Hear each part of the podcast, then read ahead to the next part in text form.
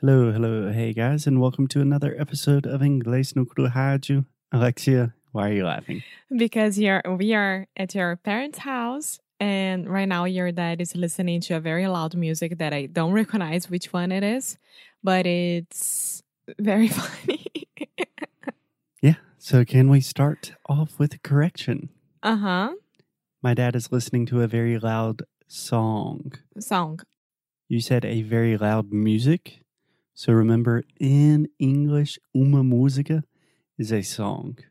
You could say my dad is listening to loud music Ah, if you're talking about music more generally. that's what I was trying to Right, do. right. Cool. Yeah. Cool. Yeah, that is one of the benefits of being a podcaster when you are 30 years old. Sometimes you get to stay and live with your parents.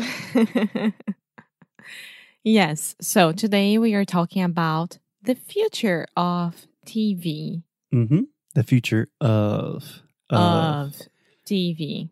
So this is the schwa sound, o som do schwa, aquele som bem relaxado. Uh, the future of TV. The future of TV. Perfect.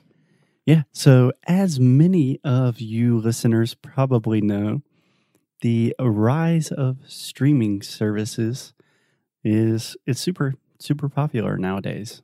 Everyone has Netflix, HBO Go. Only here in the United States, HBO more than the other parts of the world. I feel like a lot of people have HBO in other places to watch Game of Thrones. So, what happens in Brazil, at least when I left Brazil, it was like this. You could uh, watch Game of Thrones through Net Yeah.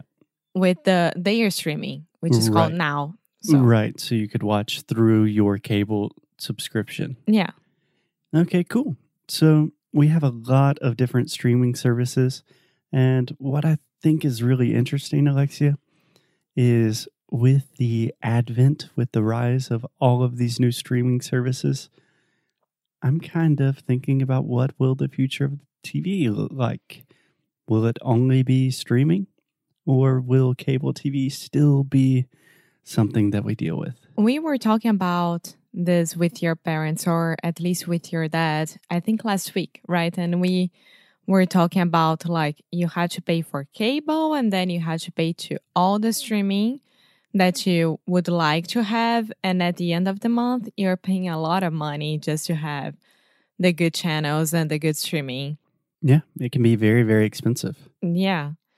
So, what I think is going to happen is that either the TV itself, the machine, hmm will already come with the the the like a smart TV, just the way that we have, and you won't need cable to use anything of that with that TV. You know what I mean? I know what you mean. I think that kind of already exists. And on old TVs, you can fix that problem really easy by using a device like a Google Chromecast, Amazon Fire Stick, or a Roku. Yes, but talking about the Brazilian reality, most of the cable uh, services they won't let you have their services without the cable package. You know, you can't buy only the internet package. Right, right. It's kind of the same deal here in the US that most people receive their cable and the internet and normally their phone, their cell Yeah. cell service all from the same company. So it is kind of kind of a racket. Do you understand that word racket? It's a like a golpe Um more like a schema. a scheme, yeah. Yeah, so a couple of different things. First, just to clarify, when we are talking about cable TV, we are talking about the old type of TV that you receive through a cable provider and you have like The yeah, channels. yeah. basic TV, you might have 20 channels if you have like the Supreme package. Like my dad has 700 channels, and there's never anything on. And at the end of the day, he still watches Netflix. Yeah. Right? Yeah. But I think now that we don't only have Netflix, but now we have new things like Amazon Prime, HBO Go, the Apple TV, Disney Plus, Hulu, and Roku. yeah, and we also have a lot of new internet providers. Like you can get your internet through Google or Yeah. your cell phone through Google. And a lot of these things are disconnected now. So let me ask you do you think there is a benefit to still having cable TV? Not really. I mean, I was just watching cable TV. I was waiting for you to say no. I was just watching cable TV, but just because I clicked power on and it was automatically automatically there. Automatically. automatically. Yeah. So let's start. Remember, whenever you have a difficult word in English, you want to break this word down into its most simple parts. So let's start with the word auto. Auto. Great. So remember the AU combination in English. Most of the time, we're not saying ow, but we're saying aw. Auto. Auto. Automatic. Automatic. I almost heard automatic. Automatic. Automatic. Automatically. Automatically. Excellent. Great job, Emma. Thank you. So it was automatically there, but usually when I wanna when I want to relax and just spend time watching some TV, I'll go to Netflix and find Friends or How I Met Your Mother, and that's it, you know. And I do miss having in Portugal, for example, a streaming that would show Criminal Minds and Law and Order and etc. etc. And this has on cable TV, so I would be a little bit in the middle of this situation. You're a little conflicted, but I'm pretty sure if it doesn't already exist, that one of the streaming services will buy all of your true crime shows. I hope so. I'm waiting for it. I'll sign up. yeah, my personal problem with cable TV is exactly what you said. You turn on the TV, it's automatically there, and then all of a sudden you are watching Say Yes to the Dress or 90 Day Fiance, but it's not something that you are doing on purpose, like intentionally. No. You know, with Netflix, you have to you look for a show, you find a show, and you watch it. So there's a lot more purpose and intentionality there. I would say that also like people like my dad and your parents, they would say, What about the news? What's gonna happen with the news? We don't watch the news. That's something that I'm not doing. I've I I haven't been doing this Yeah. for a long time now. Yeah, or I haven't done this in a long time. Yeah. But our generation is more like computer news, you know, we Yeah. see everything on the computer.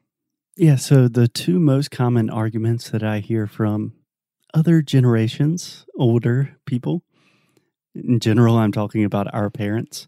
Number one, what Oh, about those the news? baby boomers? Yeah. Okay, boomer. Have you heard about that? no.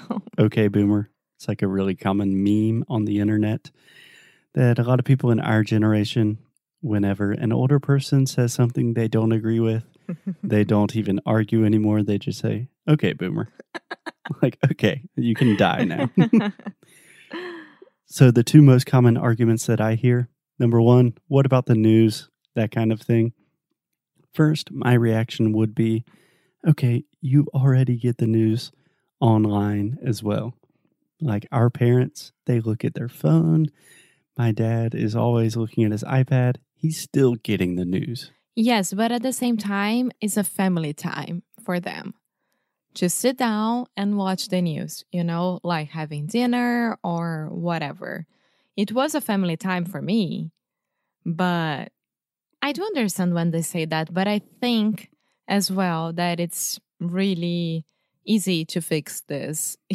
Yeah. like Amazon or whatever could buy CP, uh, um, CNN, and the other one could buy Fox News, and everyone would be happy because they would already have the streaming. Yeah. And most of these streaming services offer some version of like CNN Go or like Fox News Live, where you can watch these things on a streaming service. Yeah. The second argument I hear about streaming services is what about sports? Well, Disney Plus has already the package with ESPN Plus. Yeah. So, That's pretty much my argument is first there's always a way to watch sports. Maybe you will have to find a link on the internet or download something or use a VPN, but you can always do it. And secondly, a lot of things like ESPN, now you can stream all of that. You have to pay for it, but it's probably cheaper than cable. I know my dad watches a lot of golf. I think the Golf Channel was purchased by NBC. You can stream that now.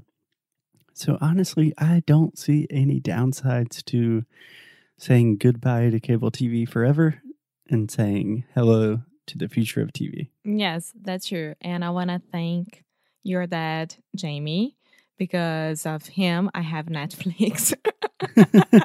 and I have also Amazon Prime. So thank you, Jamie, if you ever listen to this episode. I'm sure he is listening and I'm sure he is saying you're welcome. yes, and I'm his TV buddy. So that's fine. Yeah, cool. so we've been talking about a lot of more complicated English language learning type things lately.